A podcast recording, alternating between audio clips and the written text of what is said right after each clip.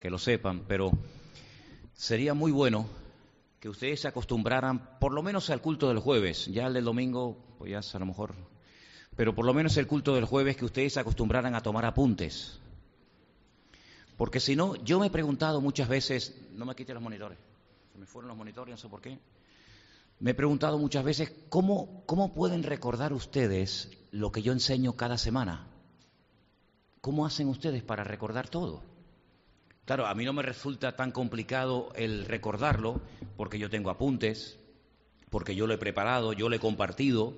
Entonces, entre que lo he preparado, entre que lo he compartido, entre que lo tengo escrito, es muy difícil olvidar lo que, lo que uno comparte, ¿no?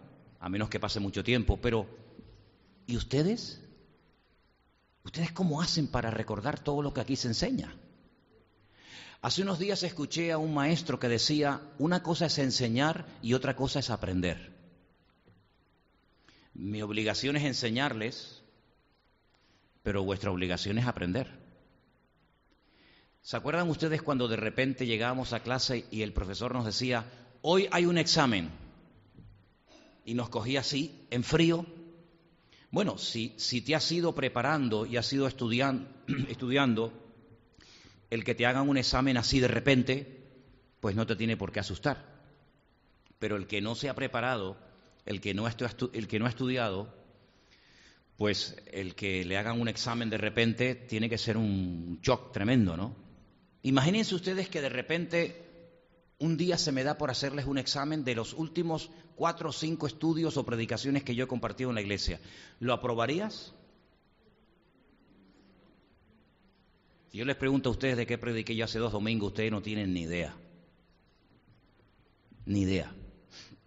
Entonces, yo les propongo que ustedes, entre la edad que ya tienen algunos, entre que se dedican a otras cosas aparte de venir a los cultos, tomen de vez en cuando apuntes, hermanos, ¿sabes? Porque enseñar a mí me encanta y creo que es parte de mi ministerio pero no te olvides que tu responsabilidad es aprender, porque para que haya una buena enseñanza, pues tiene que haber un buen aprendizaje. Me hace mucha gracia cuando en una clase a lo mejor de 30 alumnos, 29 suspenden y una prueba. Algo tiene que estar haciendo mal el maestro. No es normal que de 30, 29 suspendan y uno solo apruebe. Entonces, en una congregación, si esto fuera un colegio, en cierto sentido, el que pasen semanas eh, y ustedes tal vez no se acuerden de lo que se ha enseñado, pues a lo mejor es que yo lo estoy haciendo mal. Entonces les animo a que ustedes tomen nota, porque el estudio, por ejemplo, de hoy es imposible que ustedes dentro de una hora lo recuerden. Es totalmente imposible, totalmente imposible.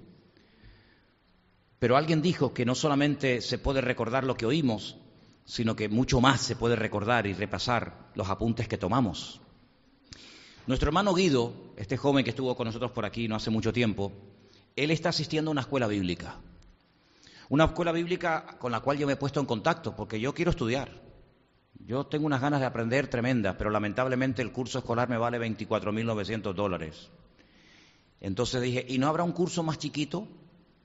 Y me dice, sí, hay un curso que es de tres meses, es más económico. Digo, ¿cuánto? Y yo digo, bueno, este es el mío. Y me dice, 14.900 dólares. Digo, ¿no habrá uno de una semana comprimido? ¿Eh?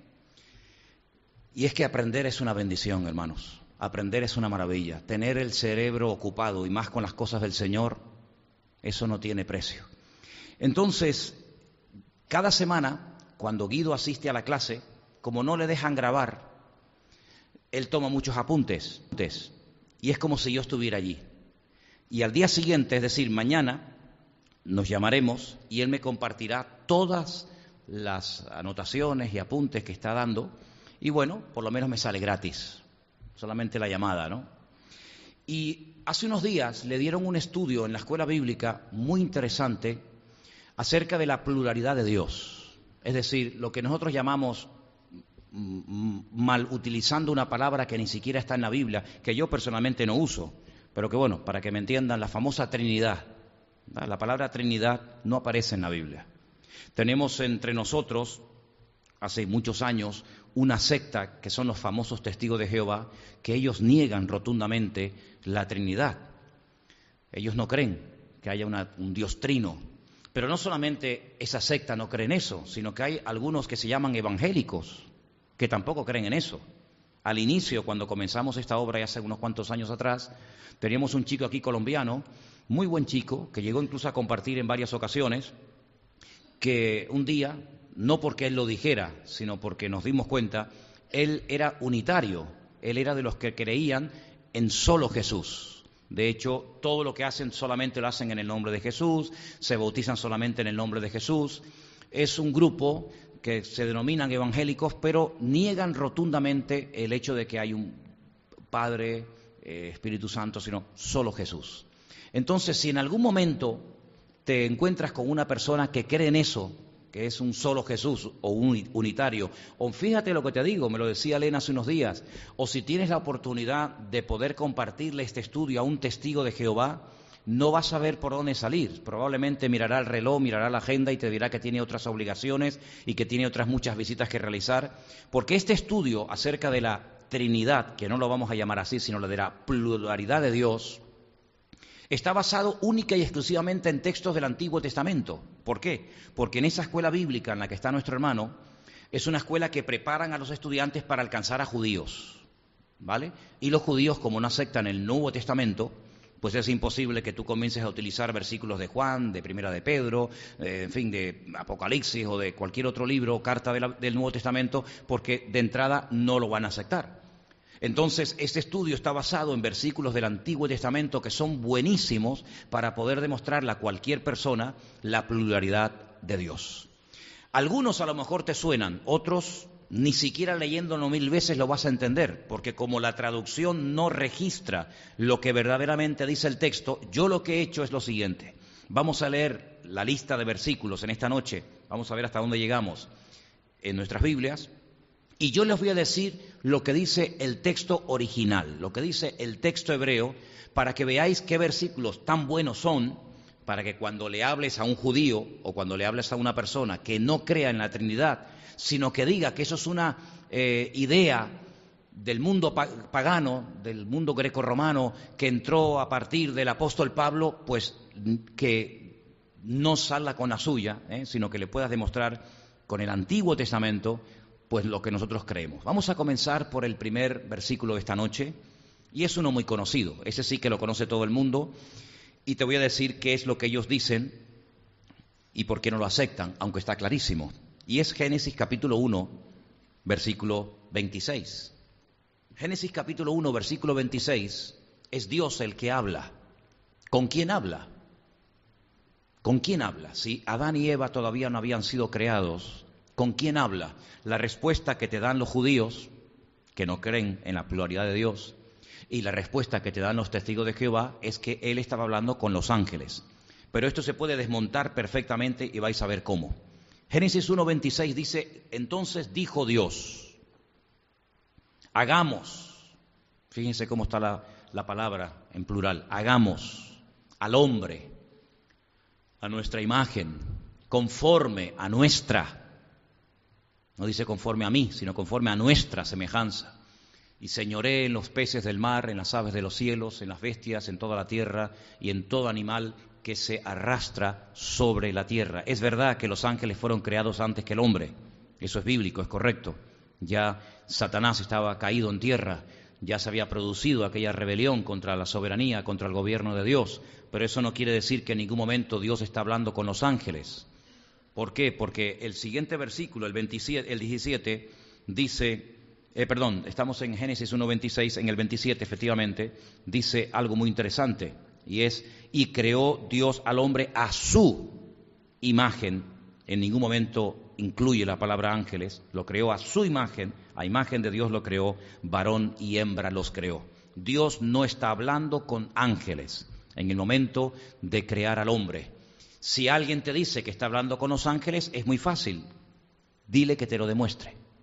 Que te demuestre dónde Dios habla con los ángeles para hacer cualquier cosa sea crear al hombre o sea eh, hacer cualquier otra intervención. ¿eh? Este es el versículo tal vez más conocido, todos lo conocemos, sabemos perfectamente que ese Dios plural están hablando ahí entre, digamos, entre ellos, aunque Dios es uno también, ¿verdad?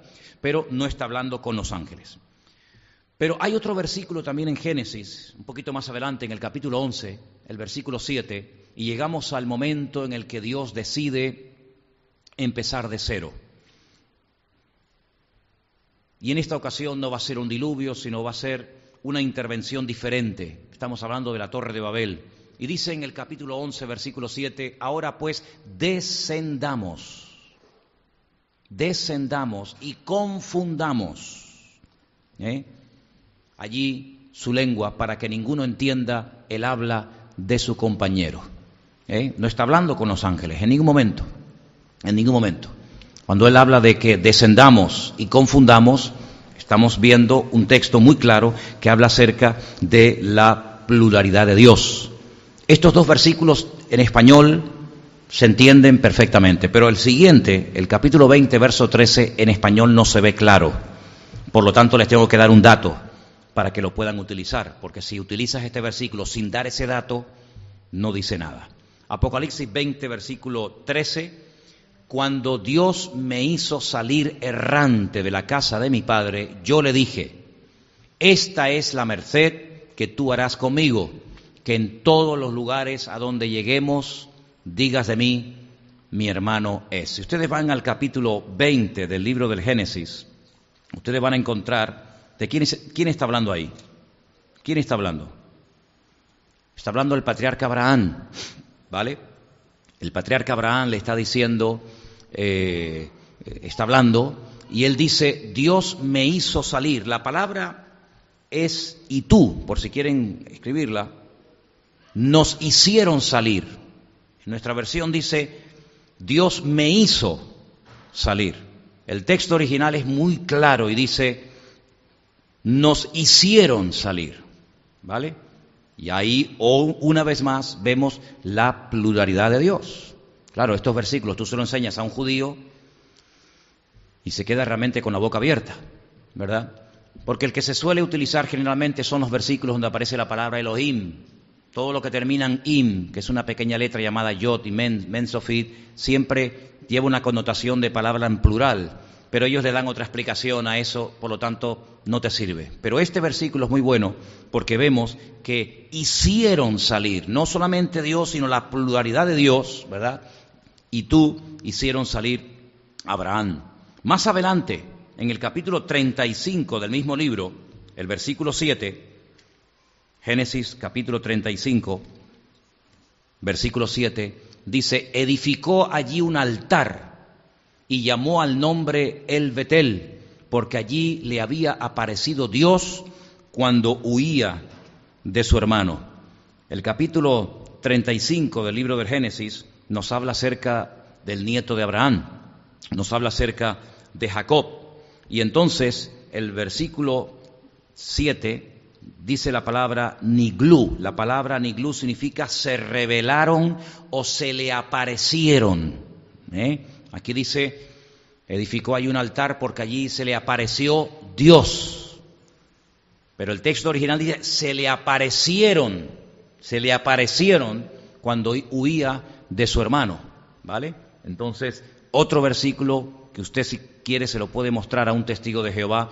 Primeramente, la mayoría de los testigos de Jehová no he conocido nunca a ninguno que sepa hablar hebreo ni griego, pero si le vienen con el cuento de que Dios, eh, de que la, la, palabra Trinidad no existe o que Dios no es un Dios trino, ahí tiene un texto con la palabra hebrea que se la estoy dando para que usted la pueda utilizar y a ver si son capaces de decirle que en hebreo no dice eso.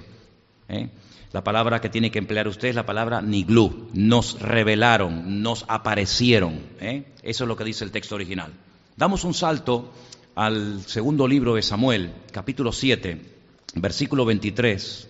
Segunda de Samuel, capítulo 7, versículo 23, donde dice lo siguiente.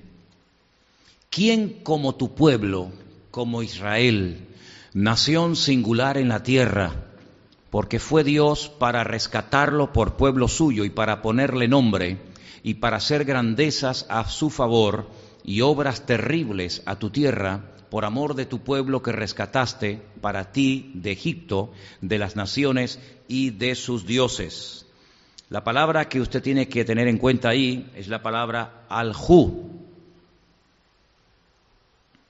Aljú. Eso significa, cuando dice que fue Dios el que fue a rescatarlos, pues lo que dice es que como que fueron varios a rescatarlos. ¿eh? No, es, no solamente la palabra Dios, que aparece ahí en singular. La palabra Dios en nuestra Biblia siempre está en singular. Siempre. Dios, ¿en qué está? En singular.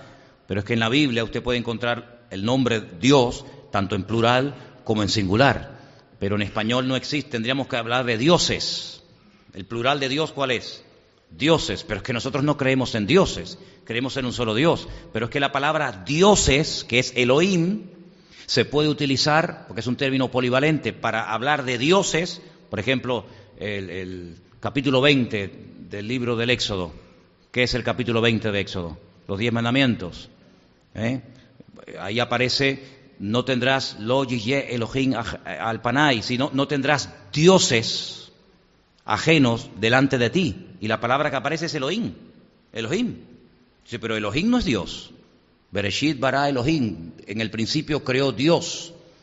Realmente en el, en el primer libro de la Biblia dice en el principio dioses creó los cielos y la tierra, dioses, pero claro, traducir que los dioses crearon los cielos y la tierra es dar pie a un politeísmo en el cual nosotros no creemos, pero es que realmente Elohim significa dioses, es la pluralidad de Dios. Ahora usted puede entender un poquito mejor el capítulo 1 de Juan, cuando dice en el principio, em, es que empieza exactamente igual que Génesis, ¿eh? Bereshit Hayah en el principio creó Dios, y en, en Juan 1.1 dice, en el principio era la palabra, y la palabra era dioses. Nuestra Biblia dice en el principio era la, era la palabra y la palabra era Dios, pero realmente dice dioses. ¿Por qué? Porque creemos en la pluralidad de Dios. Entonces, ¿quién creó? ¿El Padre? ¿El Hijo? Cuando la Escritura dice que todo fue creado por Él y para Él y por Él, ¿verdad? Entonces, no es que el Hijo empezó a existir cuando nació en Belén de Judea a través de, de María, sino que el Hijo es eterno, el Verbo es eterno, la palabra es Dios. ¿eh? La palabra es Dios, es eterno. Y entonces esa palabra se materializó, se humanó, se hizo carne. Eso es una cosa que no nos entra en la cabeza, porque nosotros no somos capaces de tener poder creativo con la voz. Podemos crear, podemos diseñar, podemos hacer cosas con las manos. Bueno, a veces hay personas que con la boca hacen unos cuadros espectaculares o con los pies. He visto gente que toca la guitarra, pero Sí, podemos hacer cosas con las manos, podemos hacer cosas con la boca, podemos hacer cosas con los pies. Fíjense estos futbolistas, las virguerías que hacen con los pies, por ejemplo, ¿no? O los malabaristas, pero y con la boca no podemos crear, no tenemos la capacidad, gloria a Dios, que Dios no, no le dio, no delegó esa capacidad al hombre de poder crear con la voz, sea la luz, pum, y se convierte la luz, eh, silla, y se convierte la palabra, la palabra silla en una silla, o la palabra dinero, pum, y aparece dinero, ¿verdad? Imagínense la cantidad de maldades, el destrozo que podía ser el hombre si fuera capaz de cristalizar, de, materializar las palabras. Eso solamente es un poder eh, que, forma parte de la naturaleza, de la esencia misma de Dios. Dios no necesita eh, utilizar ninguna materia prima, Dios no necesita eh, utilizar absolutamente nada, ninguna herramienta, ni siquiera cuando dicen, bueno, es que la naturaleza, la naturaleza es un instrumento en manos de Dios. No, Señor. Los instrumentos se usan cuando uno no es capaz de hacer una cosa. Si yo utilizo un martillo cuando no soy capaz de clavarlo con mis manos. El instrumento habla de una incapacidad por parte del que lo usa. Si yo necesito un coche para poder desplazarme, ¿por qué? Porque, hombre, si me tengo que desplazar a pie y hacer los kilómetros que quiero hacer, voy a tardar una eternidad. Pero Dios no necesita ningún tipo de elemento, no necesita el sol, no necesita la luna, ni siquiera nos necesita a nosotros. ¿O Dios tú crees que te necesita a ti? ¿Para qué? A ver, ¿para qué? A ti y a mí, ¿para qué nos necesita el Señor? Para nada. Absolutamente para nada. Nosotros sin Dios, ¿qué somos? Nada. Dios sin nosotros, ¿qué es? Dios Todopoderoso, ¿verdad? El nombre famoso, el Shaddai, que se escribe así con las manos, Shaddai, ¿verdad? En hebreo las estas letras, pues eh, no es todopoderoso. Esa es la, traducción que se le ha dado. Shaddai es el todo suficiente, ¿eh? el que no necesita de nada ni de nadie. Y fíjate tú la humildad permítame la expresión, en nuestro Dios, que se rebaja y se pone a nuestro nivel y se autolimita el Señor Jesucristo, el Rey de Gloria, se mete en un cuerpo y se limita durante treinta y tantos años de su vida en espacio y en tiempo, ¿verdad? No podía estar en dos sitios al mismo tiempo y se, y se mete en un recipiente de barro llamado cuerpo y, sufre y llora y se cansa y padece y tiene que dormir y tiene que pedir agua cuando Él es el creador del agua y, tiene que pedir una barca cuando Él demostró que es capaz de caminar por encima de las aguas y, tenéis algo, sí, tenemos pan cuando Él es el creador de todos los elementos de, la, vida, ¿verdad? Por lo tanto, vemos en la palabra de Dios que Dios es todo suficiente. Así que eh, vinieron, ¿vale? Vinieron se nos aparecieron y ahí la palabra Alahu es tan plural. Ahora hay un versículo muy bueno, este es muy bueno, quiero que lo apunten, Salmo 58, 11. Salmo 58, 11, en español, en nuestra Biblia dice, sobre todo la última parte, entonces dirá el hombre, ciertamente hay galardón para el justo, ciertamente hay Dios que juzgue en la tierra. Eso dice nuestra versión. En cualquier versión de la Biblia que encontremos, pues más o menos dice lo mismo. Pero cuando dice ahí, ciertamente hay Dios que juzga en la tierra, la palabra que tienes que apuntar es shoftim. Shof con ese, shoftim, que significa jueces. Ciertamente hay Dios, claro, ¿cómo traduces que juzga? Ciertamente hay jueces. ¿Qué te parece? Aparece en, singular en nuestra Biblia, pero en el texto original aparece en plural, porque estamos dando un estudio esta noche donde podemos demostrar con el texto original, que eso es lo bueno, con el texto original, la pluralidad de nuestro Dios. Shoftim habla de jueces, ¿vale? Y ahí sabemos de quién estamos hablando. Isaías capítulo 6, versículo 8, es un versículo muy, muy conocido donde aparece la palabra lanu. Todo lo que termina en nu, toda, toda terminación que termine en nu, anachnu, lanu, eh, en fin, todo lo que termina en nu es, la, es en, singular plural, eh, en plural de la tercera persona. ¿Vale? Está yo, tú, él, nosotros, vosotros, ellos. Nosotros es la tercera, la primera persona del plural. Nosotros. Y dice en el Isaías 6.8, después oí una voz del Señor que decía, ¿A quién enviaré? ¿Y quién irá por Lanu? ¿Quién irá por nosotros? Entonces respondí, yo, heme aquí, envíame a mí. Ahora bien, te pueden decir, está hablando con los ángeles, pero es que no había ningún ángel. Si no lean ustedes el libro de Apocalipsis, y fíjense lo mal que lo estaba pasando el apóstol Juan en la isla de Patmos, cuando un anciano le dice, ¿y quién es digno de desatar los sellos y de dar a conocer el mensaje. ¿Quién es digno? Y dice que Juan lloraba porque no se halló ninguno digno, ninguno digno. Ni Abraham, ni Moisés, ningún ángel. Mira, el ángel más perfecto. La palabra perfecto aparece cuando Dios crea a Satanás, que realmente no era Satanás, era Luzbel. Acabado en hermosura, el sello de la perfección. Es impresionante. Cuando Dios creó al hombre, dice Dios, vio Dios que era bueno. Bueno, una cosa es bueno, pero otra cosa es perfecto. Ese ser era el, ser acabado en hermosura. Al hombre, lo, al hombre lo creó y lo dejó desnudo, sin zapatos, sin camisa, sin pantalón, sin cinturón, sin nada. Cuando Dios creó a este ser, dice que toda su vestidura eran de piedras preciosas. Era algo impresionante, imponente. Miren cómo lo vistió Dios, con diamantes, con oro, con perlas, con zafiros, topacio, esmeralda. Algo impresionante, acabado en hermosura, el sello de la perfección. Y ese, el más perfecto, Cayó. Imagínense nosotros. Cayó. Y sin embargo dice la palabra de Dios que eh, el Señor pregunta, ¿y, ahora a quién enviamos? ¿Va a mandar a este que ha caído y se ha revelado? ¿Va a mandar a un ángel? Cuando los ángeles no tienen sangre ni carne, se pueden en un momento dado presentar como varones. Todos los ángeles, dicho sea de paso en la Biblia, se presentan siempre en forma masculina.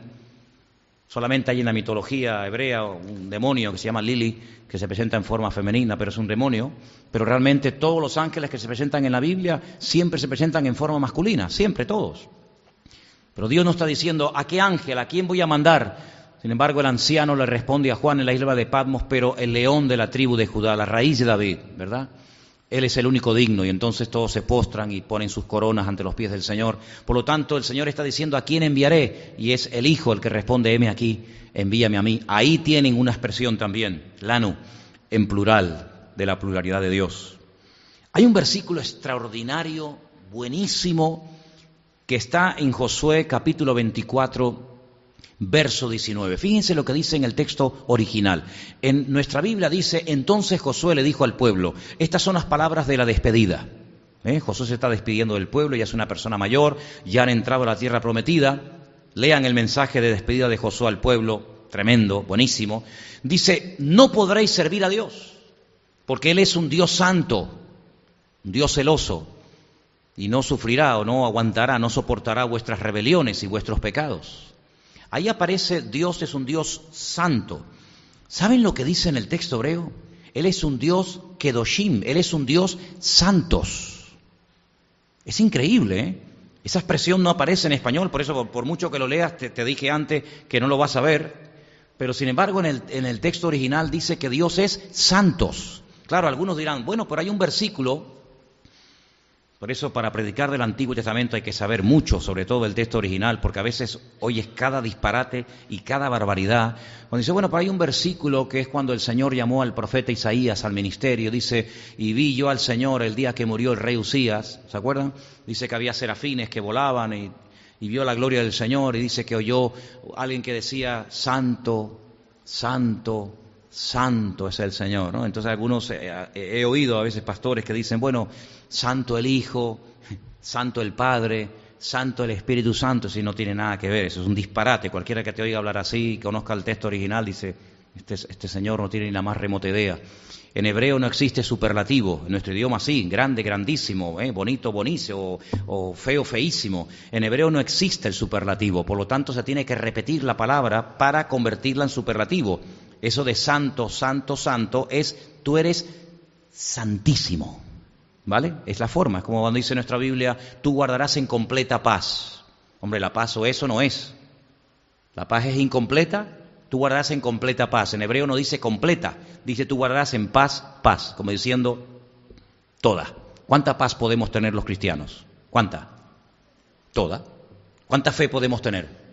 Toda. ¿La salvación cuánto tienes de salvación? ¿Poquito? ¿Qué te salvó? ¿De aquí para abajo? ¿De aquí para arriba todavía no? La salvación es completa. Dice el amor de Dios, Romanos 5, el amor de Dios ha sido derramado en vuestros corazones. Pero ¿y cuánto derramó? ¿Cuánto derramó? Todo.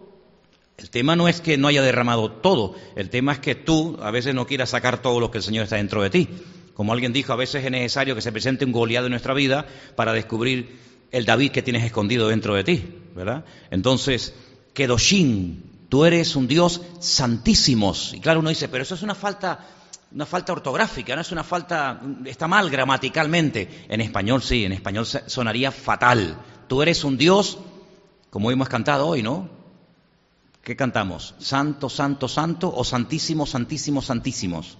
¿No? Porque en español la Biblia, más que una traducción, lo que se ha hecho es una adaptación de un lenguaje, de un idioma, que a veces no tiene el, término equivalente y se adapta la escritura. Por eso yo siempre insisto que si usted quiere profundizar en la palabra, pues tendrás que conocer un poquito este idioma para poder descubrir estas maravillas que estamos viendo en esta noche. Un Dios Kedoshin, un Dios santísimos, porque creemos en la pluralidad de Dios. Isaías 54.5, otro versículo buenísimo pero que en español no se puede traducir exactamente como dice en el texto original, porque sonaría fatal. Porque tu marido es tu hacedor, el Señor de los ejércitos, es su nombre, tu redentor, el Santo de Israel, Dios de toda la tierra, el Dios de toda la tierra te ha llamado. En ese texto aparece la palabra Osayij, terminado en J, Osayij, tu Dios es tu hacedores ¿Verdad que suena feo? Dios es tu hacedor. Así sí. Dios es tu hacedores. Hacedores me estás hablando de varios. Claro. Es que nosotros creemos en varios y en uno al mismo tiempo. ¿Sí o no? Porque la pluralidad de Dios, eso es lo que conlleva. Que Él sea hacedores. no simplemente hacedor, porque excluiría a la otra parte. Y nada que ver.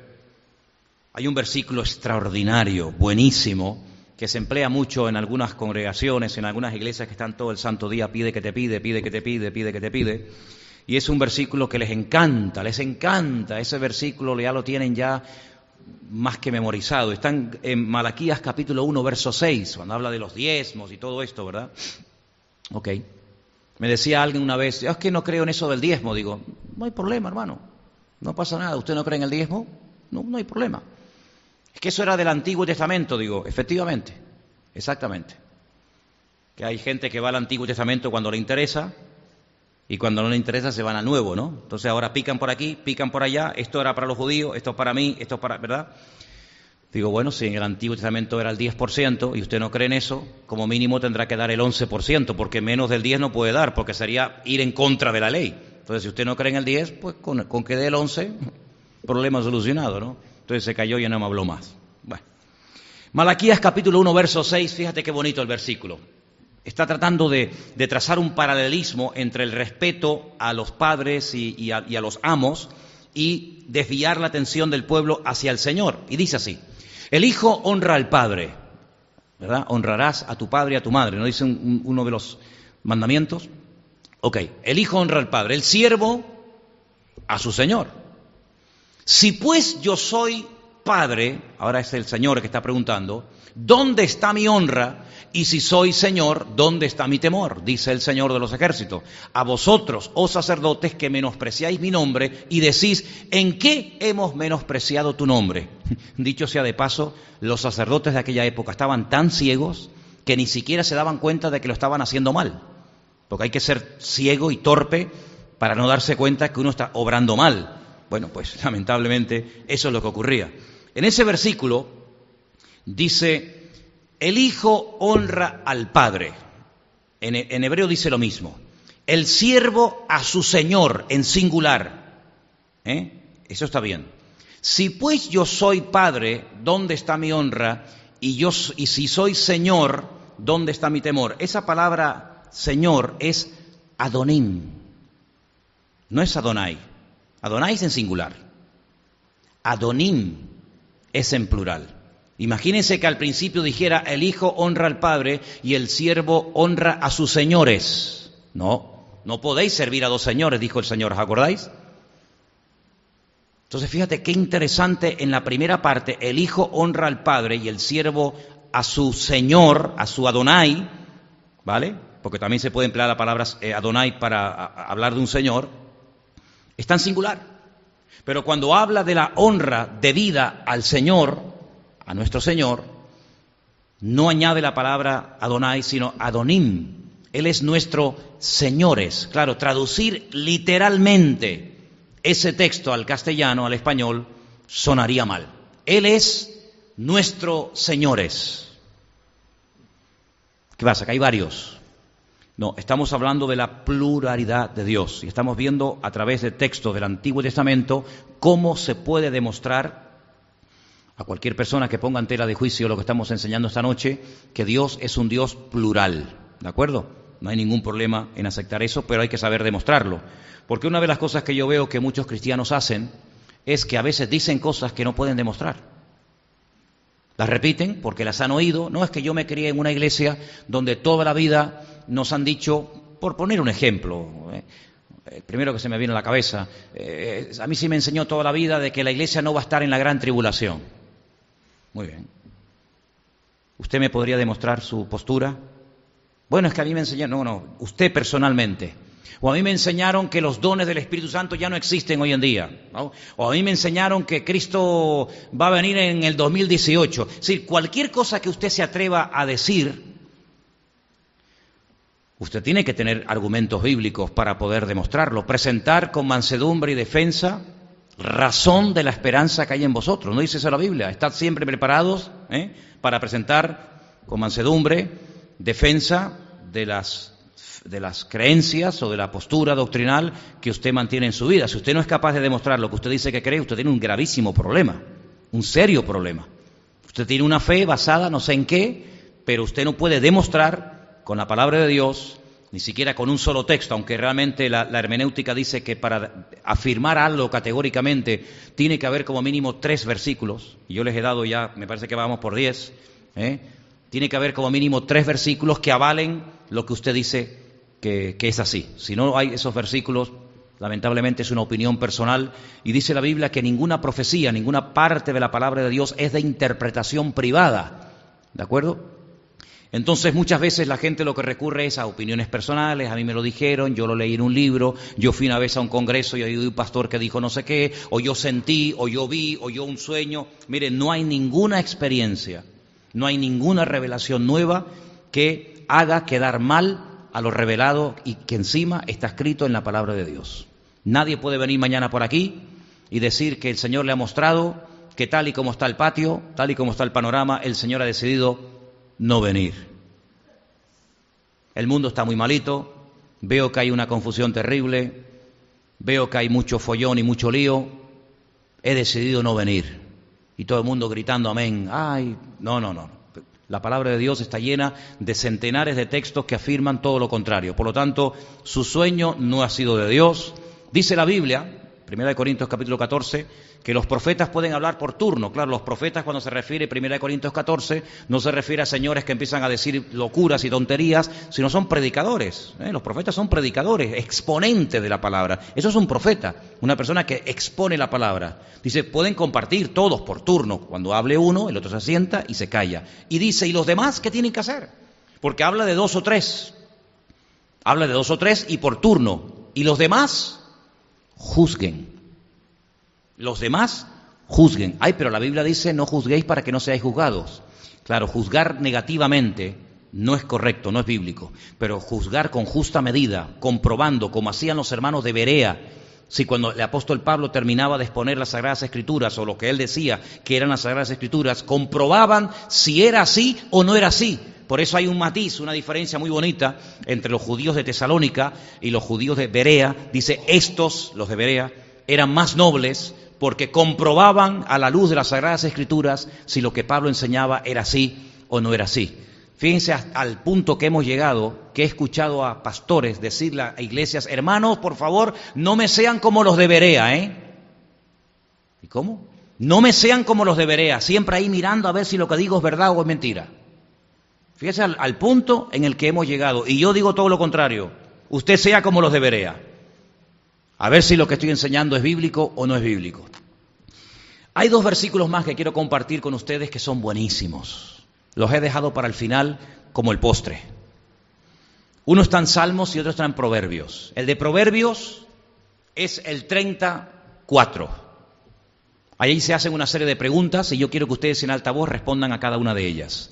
¿Quién subió al cielo y descendió?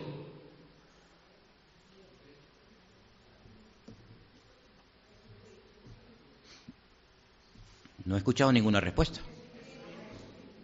Subió al cielo y descendió. Conozco a un hombre, no sé si en la carne o en el espíritu, que hace 14 años subió al cielo donde oyó. Ah, ese no es, ¿no? Ese es Pablo. Ah, ese, es otro, ese es otro. Ok. ¿Quién encerró los vientos en sus puños? ¿Quién ató las aguas en un paño? ¿Quién afirmó todos los términos de la tierra? ¿Cuál es su nombre? ¿Y el nombre de su hijo? ¿Lo sabes? Vamos a decir mitad y mitad, ¿no? El nombre de Dios, por cierto, ¿cómo se llama tu Dios? Porque hay gente que dice, no, mi Virgen se llama Magdalena, Guadalupe, Candelaria, San Pancracio. ¿Tu Dios cómo se llama? ¿Eh?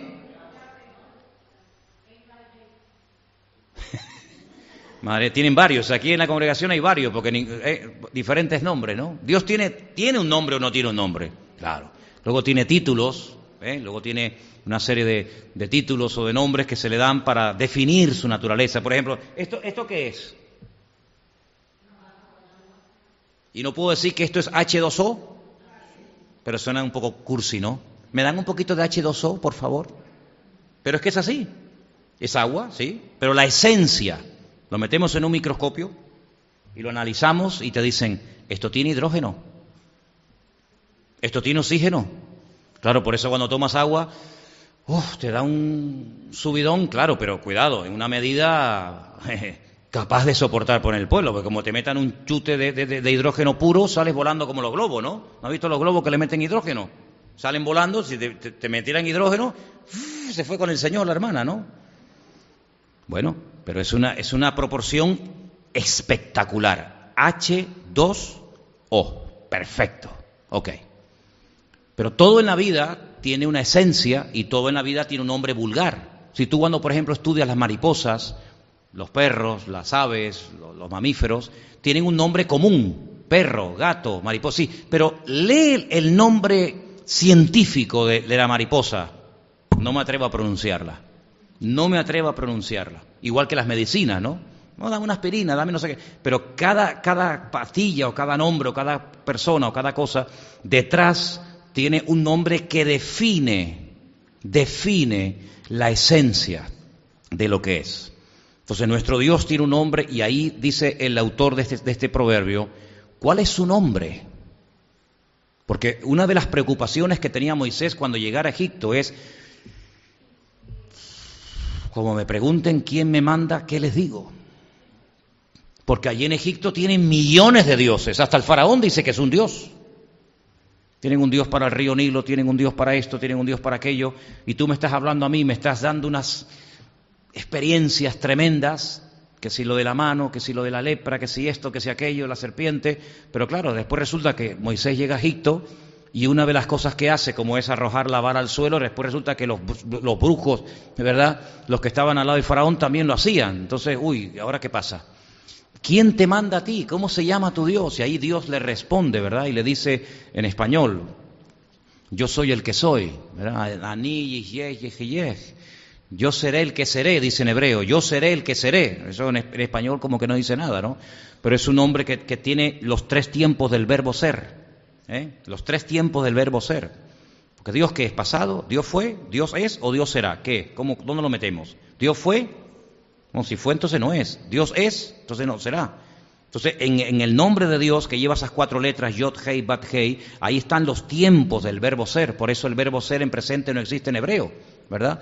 Porque es, es, un, es, un, es un verbo cambiante completamente. Yo bebo, ¿vale? Yo como, yo camino, yo canto, pero yo soy en cuanto digo yo soy, ya, ya, ya, no soy, ya, ya, fui, porque pasó. Entonces el tiempo presente del verbo lijillot, que es el verbo ser, no existe en presente. Entonces Dios, si, hubiera, si le hubiera dicho yo soy el que soy, pues en el momento en el que salió de su boca esa palabra ya, ya no eres, ya era, fue una parte del pasado. Y como en él no hay sombra, no hay sombra de variación, ¿verdad? La sombra que nos indica que las cosas se mueven, la sombra que proyecta el ser humano no es la misma a las 3 de la tarde que a las 12 del mediodía que, a las 5 de la tarde. Si la sombra va cambiando, ¿verdad? La sombra se va alargando, se va encogiendo, pero en él no hay ni siquiera, ni siquiera sombra, ¿eh? Ni siquiera sombra. De hecho, Dios no proyecta sombra. Bueno, pero vamos a dejarlo ahí. Entonces, ahí está diciendo el autor del, libro de Proverbios, o, perdón, de este, de este proverbio, porque no es Salomón el que habla esto, ¿cuál es el nombre de Dios? ¿Conocéis el nombre de Dios? ¿Y, el nombre de su hijo? Claro, un judío te va a decir, el nombre de su hijo es Israel. Y te puede llevar un texto del Antiguo Testamento que te dice, Israel es mi hijo. Y es verdad, lo dice, Israel es mi hijo. Y te lleva otro que te dice, y de Egipto llamé a mi hijo. Y tú dices, y ellos dicen, ah, el Señor nos llamó a nosotros, estábamos en Egipto y nos llamó y nos llevó a la tierra, a la tierra prometida. Claro, pero nosotros también sabemos que el Hijo de Dios se llama Emmanuel, Immanuel, Dios con nosotros, ¿verdad? Ok. Y el último versículo es muy bueno y es para tenerlo presente. Salmo 2, versículo 12. Y dice lo siguiente, Salmo capítulo 2, verso 12. Honrad al Hijo. La palabra hijo en hebreo es ben, pero ahí aparece la palabra bar. Lo digo, lo digo porque si hay algún listillo que os dice esto para que no, no os descoloque.